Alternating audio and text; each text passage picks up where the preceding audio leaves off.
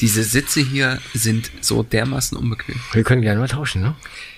Ja, das, also, das muss den Zuhörerinnen und Zuhörern auch mal klar sein, wie weit Thomas und ich hier gehen.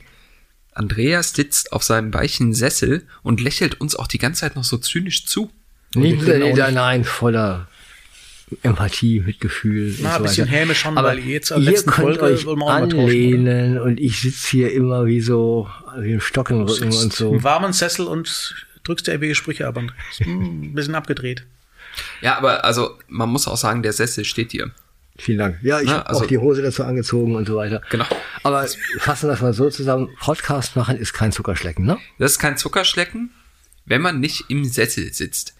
Was auch der Grund sein mag, warum Andreas äh, traditionell den meisten Redeanteil hat. Der fühlt sich einfach am Ja, wohlsten. bei mir ist Arbeit und Stress und äh, tut weh. Hinten, Rücken und so weiter.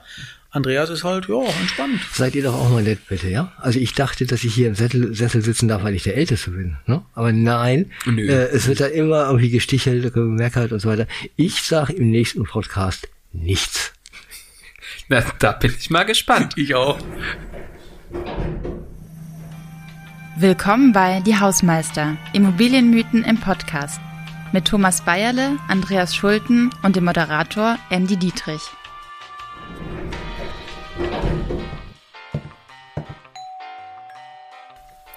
So, lieber Hausmeister, schön, dass ihr da seid. Ich habe eine steile These mitgebracht. Die steile These lautet heute, wir brauchen mehr Hochhäuser. Oder anders formuliert, wir müssen höher bauen. Da Andreas Schulten heute nichts sagen möchte, richte ich doch das, die erste Frage an dich, Thomas. Brauchen wir mehr Hochhäuser? Die Frage trifft ja den Frankfurter und wir haben ja eins, was haben, wir haben Hochhäuser, ja, ja. Und zwar die Entwicklung rational betrachtet läuft auf mehr Hochbauten hinaus, wie immer man die definiert, ja. Definitiv, ja, klar. Sehr kurze, prägnante Antwort. Vielen Na, ich Dank. begründe es gern mit Flächenversie wieder der Flächenversiegelung äh, für Verdichtung, mehr Grünzonen, vielleicht sogar bezahlbarer Wohnraum und alle wollen urban sein. Also es gibt da wahnsinnig viele Aspekte, die rational betrachtet danach sprechen. Die Frage ist aber, will der Homo sapiens heute das in Deutschland so? Ich Gehen habe meine doch- Meinung geändert, ich will was sagen. Danke, Andreas. Okay, das gut. hätte ich jetzt auch. Frankfurt ist der Inbegriff des Kapitalismus und auch Hochhäuser sind der Inbegriff von Kapitalismus. Du brauchst für ein Hochhaus, das ist der Nachteil, ne, wir müssen flächeneffizient sein, wir sprechen ja gleich weiter. Es bleibt dabei, du brauchst unheimlich viel Kapital, dass du in einer, wir sind ja gerade so gesellschaftlich gerechte Stadt unterwegs, ohne einen großen Kapitaleinsatz von einem privaten Investor oder der öffentlichen Hand nicht leisten kannst. Und beides ist in den vergangenen Jahren auch leider mit Hochhäusern häufig schiefgegangen. Deswegen stehen die Hochhäuser ja in Frankfurt nicht in Berlin, denn in Berlin, äh, München lassen wir außen vor, aber Berlin passiert ja nichts. Nee, komm jetzt ernsthaft. Also die letzte Generation der Hochhäuser sind ja auch keine kapitalistischen Tempel mehr der Macht von wegen Banken, sondern es sind Wohnhäuser geworden oder Mixed Use oder Hotels auch, ja. Aber es gibt da schon innerhalb dieser Hochbauaktivitäten gibt es auch noch so eine metamorphosische Verschiebung im Moment mehr zum Wohnen. Und das war mein Argument, dass wir äh, Wohnhochhäuser, glaube ich, schon eher brauchen werden. Unabhängig vom Preisschild, da bin ich auch bei dir, ja. Aber der wird mir kommen müssen, zwangsweise. Ich möchte mal äh, vielleicht hier mit einem verbreiteten Irrglauben aufräumen. Man denkt ja immer, je höher man baut, desto günstiger wird's, weil, ne, ist ja, ist ja egal, wie hoch du gehst. Das ist totaler Quatsch. Wenn du Ja. in die Höhe baust, wird es deutlich teurer sogar auf den Quadratmeter. Meine andere Zahl, äh, global betrachtet, ähm, global betrachtet, ja, ist die Mehrzahl der Bauaktivitäten wohnwirtschaftlich Hochbauten. Also machen wir es einfacher, wenn man mal nach Singapur fährt und ein Praktikum macht oder mal, man wohnt im Hochhaus, ja, wenn man nach China fährt, nach USA, ja, im Normalfall.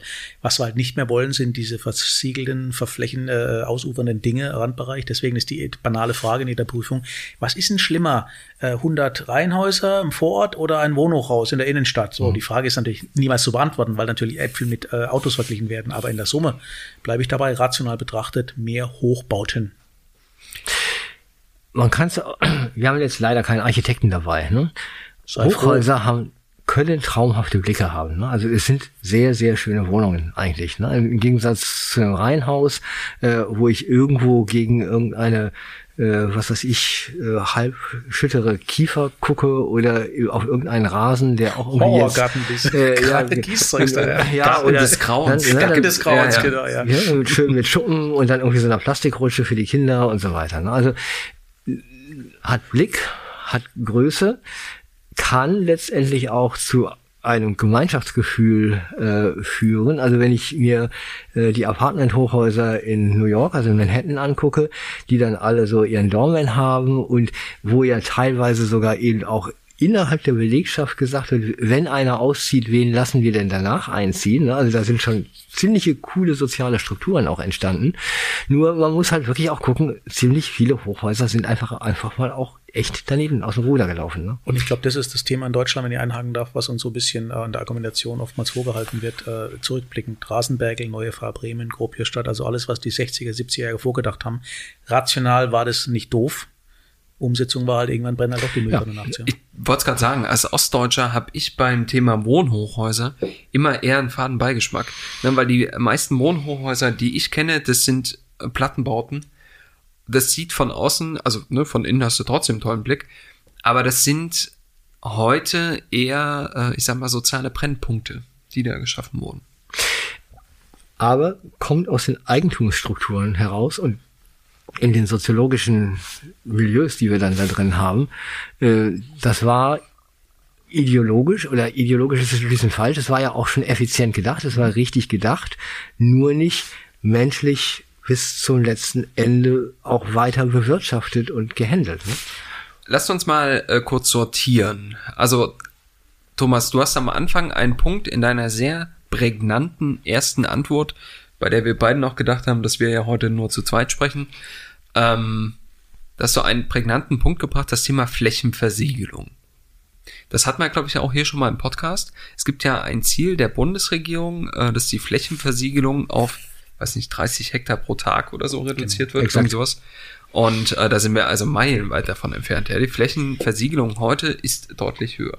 Und es gibt die Baulandmobilisierungskommission, lustig, oder? Ja, in der Ja. Funktion wieder das mit Minus davor. Genau. Ähm, wenn wir in die Höhe bauen würden, könnten wir äh, die gleiche Anzahl an Büroeinheiten, Wohneinheiten, whatever, in der Höhe platzieren. Es, also das, das spricht doch total für Hochhäuser. Warum machen wir es dann nicht? Naja, du hast schon einen Punkt selber gesagt gerade, Andy, ähm, die Kosten der, der Erstellung. Also du musst für ein, sowohl für ein Wohnhochhaus wie auch ein, für ein Büro, Hochhaus brauchst du Mieten, Erträge, die überdurchschnittlich sind. Ne? Also und deswegen fallen schon mal relativ viele, ich sag mal, B-Städte in Deutschland schon nicht raus für eine Hochhausbebauung, geschweige denn von den C- und D-Städten. Ne? Also du kannst vielleicht mal an einer einen oder anderen Universitätsstadt äh, auch ein Studentenwohnhochhaus erstellen oder auch ein Verwaltungsgebäude oder ein Unigebäude, aber das ist eigentlich nur eine Sache unserer A-Städte. Ja, aber, ja, ich bin, ich bin bei dir, aber Gegenthese wäre jetzt im Kleinen allerdings jetzt kein großer Widerstand, ähm, wenn man aber die modulare Bauweise konsequent umsetzen würde. Also da merkst schon, ich bin bei dir, ja, aber äh, wir vergleichen halt wieder die historische Entwicklung mit dem Heuten und vergessen, dass man effizienter bauen kann, ja. wollte es gerade sagen, ne? Also mein Thema Ostdeutschland, diese Wohnhochhäuser, das war Plattenbau. Ja, das ist modulare Bauweise. Und äh, die konnten trotzdem auf 18 Geschosse bauen. Und das war nicht teurer wahrscheinlich als, also im Vergleich als sieben Geschosse Aber oder Herr fünf. Moderator, wollen Sie mal definieren, wir reden immer von Hochbauten und wir haben in Deutschland eine andere Sichtweise als in UK und in, in Asien zum Beispiel. Ja, was ist ein Hoch, Hoch, Hochbau eigentlich, über den wir gerade reden? Hochhaus. Kommen wir doch zur deutschen Hochhausrichtlinie, meine Damen und Herren. Ähm, die Hochhausrichtlinie ähm, besagt, dass äh, Hochbauten ab sechs Geschossen, glaube ich, also je nach Hochhausrichtlinie, ähm, als Hochhäuser gelten. Das hat dann Brandschutzbestimmungen, die andere sind als zum Beispiel äh, bei fünf Geschossen. Hängt lustigerweise mit der Länge der Feuerwehrleitern in Deutschland zusammen. Die Hochhausrichtlinie in Berlin wurde ja irgendwann mal angepasst, damit die halt die Brandschutzbestimmungen ein bisschen flexibilisieren, damit du halt nicht immer einen zweiten und dritten Brandweg brauchst. Ich meine jetzt mal ohne Scheiße, ja, wenn du im in der 20. Etage stehst und es brennt, dann gehst du auch nicht an dem, an dieser externen Feuerwehrleiter runter. Also ich zumindest mit meiner Höhenangst nicht. Dann bleibe ich in der Wohnung, bis mich jemand rettet. Aber ähm, die Hochhausrichtlinie wurde überarbeitet und daraufhin hat die Berliner Polizei neue Leitern bestellt, die kürzer waren als die alten. Das Jetzt- wussten die nicht. Das war ein kleiner Bestellfehler. Dürfen wir mal wieder in die Zukunft gucken. Also wir sagen Hochhäuser ab 60 Meter, also ungefähr 20 Stockwerke oder so. Äh, hier die großen Berliner Hoch Hoch Hochhäuser, ich weiß nicht, das Vor ist, glaube ich, irgendwas, kann das sein, 150 oder so? Jawohl, richtig, genau. Also Frankfurt jetzt vor. Nicht Äh, Berliner sind schon auch hoch, wenn sie 120 Meter hoch sind, äh, die Hochhäuser, aber schon, also ich sag mal, alles, was im Moment, auch, wir bauen im Moment relativ viele Wohnhochhäuser gerade in Deutschland, ne? in alles, was 60 Meter und höher ist. Ne? Also, tun wir das wirklich? Mir Ja. fallen nur einzelne Städte ein, in denen wir das tun. Ja, in die A-Städte. Ne? Also In München? München, Köln, äh, Berlin, Düsseldorf. Düsseldorf. Aber München hat doch nach wie vor sogar die Auflage, dass die nicht höher als die Frauenkirche bauen dürfen. Also Äh, innerhalb, des Rings, Rings. Ja, genau, ja, ja. genau. Aber wo bauen wir Wohnhochhäuser außerhalb des Rings? Ne? Ja, logisch. Klar. Also von daher. Also ich sag mal, so gefühlt 40 Hochhäuser haben wir da gerade schon in der, in der, im Bau und oder gerade fertiggestellt und in der Pipeline und so. Trotzdem ist das Thema Hochhauspläne, Hochhausbauten ja immer eine emotionale Diskussion. Erinnert euch mal hier an die Diskussion, die in Berlin sehr hitzig geführt wurde am Alexanderplatz. Da gibt's ja auch eine Hochhausplanung. Und äh, die wurde im Prinzip komplett verworfen. Das lag natürlich auch an der äh, Untertunnelung, also den U-Bahnen und so. Da wurde dann geschaut mit Statik. Der wurde nicht verworfen, der wurde der B-Plan damals von dem äh, Koloff nochmal überarbeitet, weil der tatsächlich sehr eng war und sehr auf Metropole ging. Das ist jetzt offener und jetzt sind ja drei Hochhäuser werden da gerade gebaut am Alexanderplatz. Ne? Also das ist schon außer eben das eine von Heinz, wo dann eben die U-Bahn drunter geht, äh, aber hier die, also drei andere sind da richtig schon ist Baustelle. Ähm, aber die Frage ist ja, brauchen wir mehr Hochhäuser? Ne? Also Mythos ist, wir brauchen mehr Hochhäuser. Ist es ein Mythos oder ist es, äh, ja, sagen wir, nee, braucht man nicht, man kann es auch ohne. Ich fand da die Regula Lüscher, ist ja in bisschen irgendwie, äh, ja, jetzt nicht äh, mit Handschlag, goldenem Handschlag verabschiedet worden hier aus München als Stadtbaudirektorin. Äh, Direktorin. Berlin meinst du? Be- Ja. äh, Berlin, Ja, ja. genau. Äh, ich fand ihre Haltung schon ganz richtig, dass sie gesagt hat, in einer Stadt wie Berlin, die so pluralistisch und, und, und vi- vibrierend und auch letztendlich nicht, nicht die eine historische Struktur hat, äh, es gibt Orte, wo sie sich äh, äh, Hochhäuser vorstellen kann, je nachdem, wie der Akteur, der ein Hochhaus erstellen will, belegen will, wie er es denn belebt. Ne? Das fand ich ganz gut, dass es eben nicht von der reinen äh, Konfiguration Hochhaus ausging, sondern wirklich relativ schnell ging, was stellst du dir denn eigentlich vor? Ne? Also ja, wenn es ein Hotel sein kann, Streletzky hier, das größte Hotel Deutschlands, okay, könnt ihr gerne machen, äh, ihr seid nun mal einfach ein Großhotel. Oder eben hier äh, die Hochhäuser am Alexanderplatz als sogenannte Stadtkrone, großes Interesse, da ist so viel ÖPNV-Knotenpunkt, dass sich das einfach auch allein aus stadtfunktionalen Gründen, äh, dass es legitim ist oder, oder geradezu danach schreit, hier auch eine große Verdichtung zu haben. Ne? In Frankfurt haben wir jetzt ja seit 40, 50 Jahren Kultur der Hochhäuser. Also das heißt, da ist schon was und irgendwie die, die Demonstrationen oder die Widerstände, die kaum noch sichtbar. So bis vor kurzem. Jetzt ist ja ein Gebäude abgerissen worden, direkt neben der Oper oder gegenüber der alten Oper. Und ähm, jetzt äh, möchte Benko, möchte im Endeffekt ein, ein Hochhaus hinbauen. Wirklich Hochhaus. Und jetzt geht's schon los. Vor dem Hintergrund, die größte Kritik kommt interessanterweise von Immobilienmenschen. Jetzt vielleicht nicht dies vermarkten, ehrlicherweise, sondern sagen, naja, also links haben wir einen UBS-Turm, war halt damals so, ist in Ordnung, passt auch, aber direkt Blick von der Oper, Opernterrasse auf das Bankenviertel, da, nein, auf keinen Fall. Jetzt wird die Diskussion geführt, ähm, Draufhöhe mit den umliegenden Gebäuden oder ein bisschen höher, ja. Ähm, deswegen geht die Diskussion wieder los. Am Europaviertel haben wir das Gleiche, da entsteht es dreifache, vierfache. Keine Diskussion. Wird wahrgenommen, wird, ja, ist in Ordnung, Wohnhochhaus, wunderbar. Ich, warum erzähle ich sowas? Aber am Ende des Tages wieder auf die Situation kommen, ähm, je zentraler, desto weniger werden die Dinger geliebt. Und eure Diskussion in Berlin hat man vor 50 Jahren in Frankfurt auch und dann ist es irgendwann, die ersten waren da, da haben mich dran gewöhnt, ja. Das ist ein evolutionärer Prozess am Schluss, ja. Aber du hast ja, also einerseits natürlich das Thema Flächenversiegelung und viele Argumente, die wirklich für Hochhäuser sprechen. Es gibt aber auch diverse Argumente gegen Hochhäuser. Und ich finde, in Frankfurt siehst du viele davon wirklich äh, brutal. Wenn du in einem der Hochhäuser, die jetzt in den letzten Jahren entstanden sind, drin bist, dann schaust du ja im Prinzip den Leuten neben dir im Hochhaus auf den Teller. Ja, also die sind ja immer nur ein, ein Stück weit entfernt. Und wenn du durch diese Schluchten läufst, dann ist das alles andere als schön. Aber die das Stadt ist doch das Bild von New. York, so, das ist Irenke, das ist genau das Bild von New York, was wir so lieben, wenn wir als Touri dort die Fifth Avenue runterlaufen. Aber ist das, also hat das wirklich eine Aufenthaltsqualität? Für Ja. Touristen, klar. Pass auf, es kommt ja dann dieses Verschattungsthema, jetzt reden wir so ein bisschen, ne, hatte ich auch schon gesagt, wie der Igel von der Puderquaste, wir bräuchten eigentlich jetzt einen Architekten oder einen richtigen Stadtplaner hier auch Ja. nochmal, ne. Klar ist Verschattung und äh, hohe Dichte, Hitzeinseln und so weiter, das ist alles Thema. Also wir brauchen natürlich auch in den Hochhäusern Fassaden, die in sich nicht mehr aufheizen oder die auch nicht ihre Umgebung aufheizen. Das ist heutzutage auch schon gar nicht so einfach mit diesen vielen Glasflächen.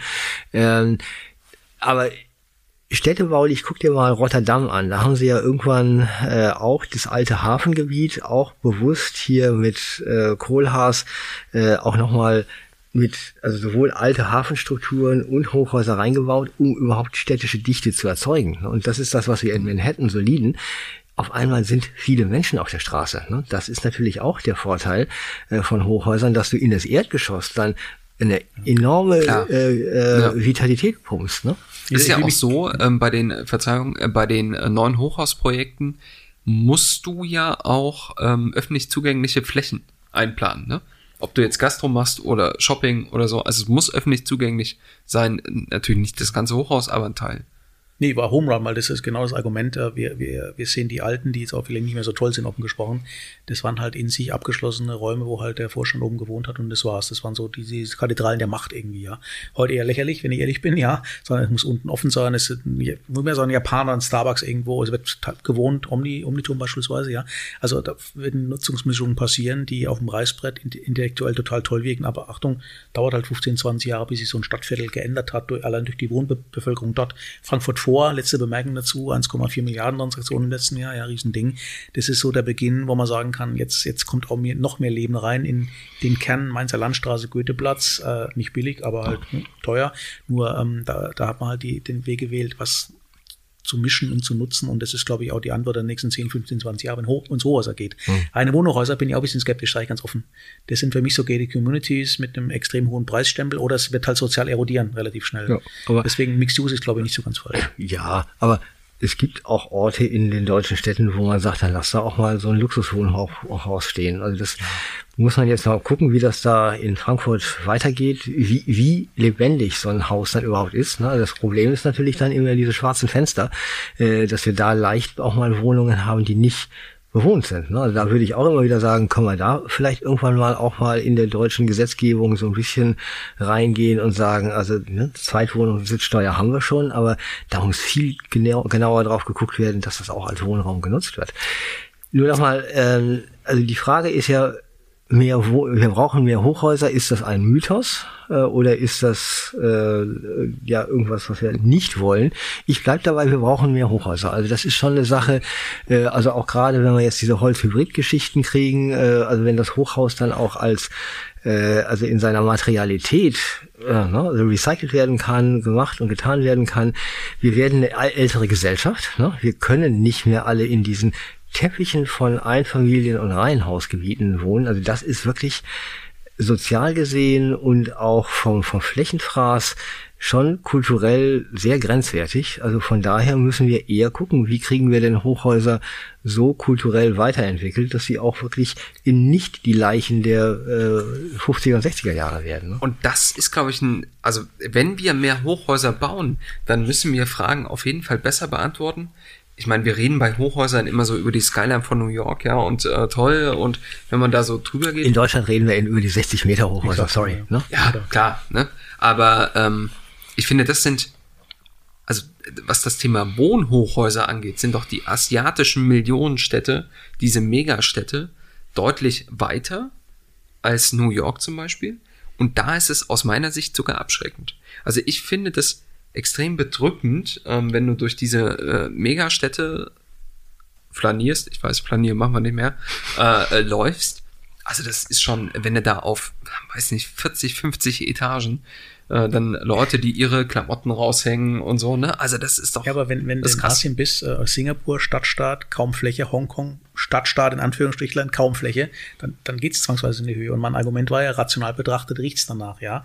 Sagen, der Druck aus dem Umland, wir machen keinen Wohnraum mehr frei wegen Frischluftschneisen, wollen nicht, keine Ahnung, äh, dann wird die Stadt Frankfurt als Beispiel jetzt oder München, wird immer mehr in diese, diese äh, äh, vertikale Struktur gedrängt werden. Aber da stellt sich doch eine andere Frage. Ich meine, ist eine Stadt nicht irgendwann voll? Also müssen wir nicht irgendwann den Mut aufbringen, bevor wir eben solche extrem hohen Städte werden, ja, und solche, also fast schon dystopischen Ausnahmezustände annehmen. Gut, ist jetzt ein bisschen über, ihr merkt, ich bin jetzt nicht so der Freund von Wohnhochhäusern, aber ähm, müssen wir dann nicht irgendwann sagen, okay, jetzt ist vorbei? Also ist denn Houston in Texas weniger dystopisch?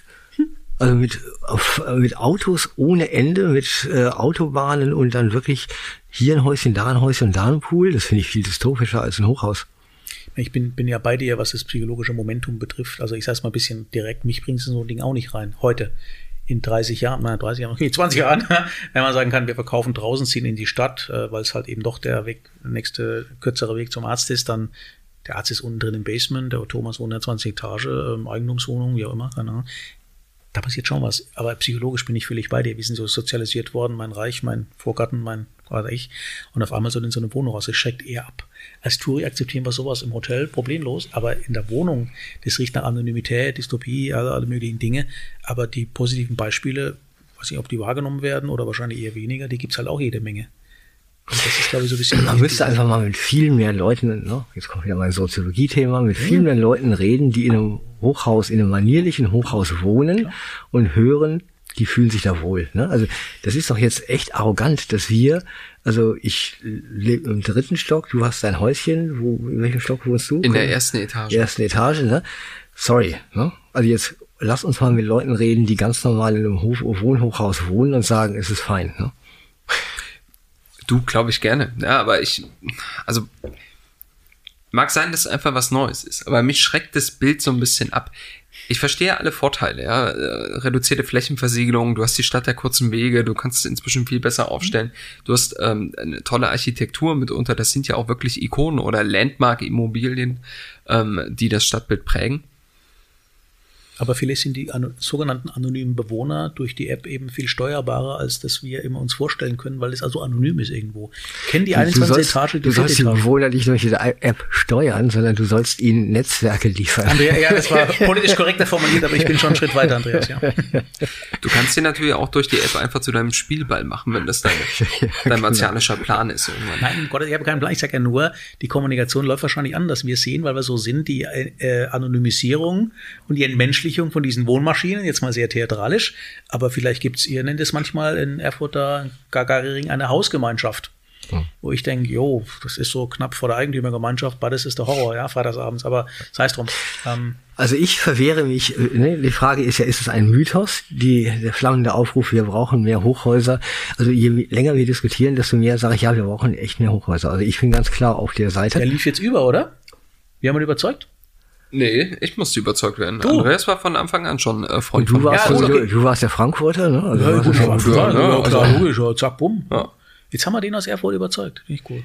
Ja, also ich muss dazu sagen, mein erster Job ähm, in Berlin war Konzernpraktikum Deutsche Bahn. Also Job, ne? Hm. Auch 40 Stunden, aber deutlich geringeres Gehalt.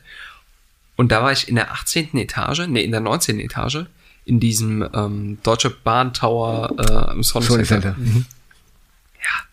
Also ja. mein Chef hatte mir damals mitgegeben, wir konnten sie jetzt finanziell nicht überfordern, zugegeben. Aber was wir machen konnten, wir konnten ihre Vorstellungen an eine Büroaussicht über Jahre ruinieren. Und daher muss ich ihm nachher, das hat geklappt. Aber das ist auch einer der schönsten Blicke überhaupt, ne? muss man auch ja, wirklich sagen. Unverbaut, ne? Mhm. Ja. Das, Mobilitätsknotenpunkt, das sind wir wieder beim Thema. Ne? Und genau. das finde ich im Frankfurter Omniturm zum Beispiel eher bedrückend, wenn du dann deine Büronachbarn aus dem Gebäude gegenüber im Prinzip face-to-face -face hast. Echt? Waren die nicht so schön? Die Büronachbarn? Mhm. Ich würde mir jetzt keine optische Wertung erlauben.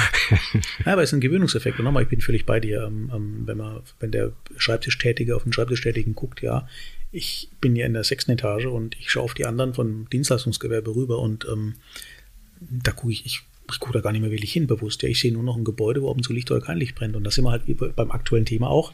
Ähm, ich fahre fast jeden Abend, wenn ich drin bin, jetzt war ja Winter, ähm, fahre ich an dem, einem der größten Wohnhäuser Frankfurts vorbei, Neubau. Zwei Drittel dunkel. Hm, ja, eben. Verkauft genau, angeblich ja. alle laut Aussage. Ja, ja, sind, äh, ich will jetzt nichts wieder den Kapitalanleger machen aus Asien, was ja immer daran ist, weiß ich auch nicht im Einzelfall, aber Das sind wir halt wieder beim Thema ähm, Eigentümer, sind Ja. wahrscheinlich ein bisschen, straub, äh, bisschen entspannter in so einer Situation, als wenn ich Kapitalanleger bin, das vermiete und äh, ich habe permanent Wechsel. Und mein Satz, Hochhaus ist der Inbegriff von Kapitalismus. Ne? Also egal ob Staatskapitalismus oder, oder privaten Kapitalismus. Wir müssen schon, ich überlege gerade, ob man äh, verfügen kann, dass nur Genossenschaften Wohnhochhäuser oder Hochhäuser bauen dürfen oder so. Du musst schon gucken, äh, wie, äh, wie wird das ganze Ding am Ende lebendig gehalten. Ne? Das ist ganz wichtig. Ne? Und dass da tatsächlich nicht nur einfach eine Rendite rausgezogen wird. Ja, also wenn wir das alles so hinbekommen, äh, dann habt ihr mich überzeugt mit dem Thema Wohnhäuser. Fein. ja, Thomas. Neufrankfurter Hey. möchte ich dann begrüßen als Airport. Vielen Dank. Ja, ob ich nach Frankfurt ziehe, das hätte vielleicht noch andere Gründe, warum ich das nicht möchte. Aber ja, Ich glaube, das schneiden wir jetzt raus hier zum Schluss. ja äh, vielen Dank, lieber Hausmeister. Ja, Bitteschön. Diese Folge ist ein Produkt von Strategiekollegen und wurde in Zusammenarbeit mit NextGen Media produziert.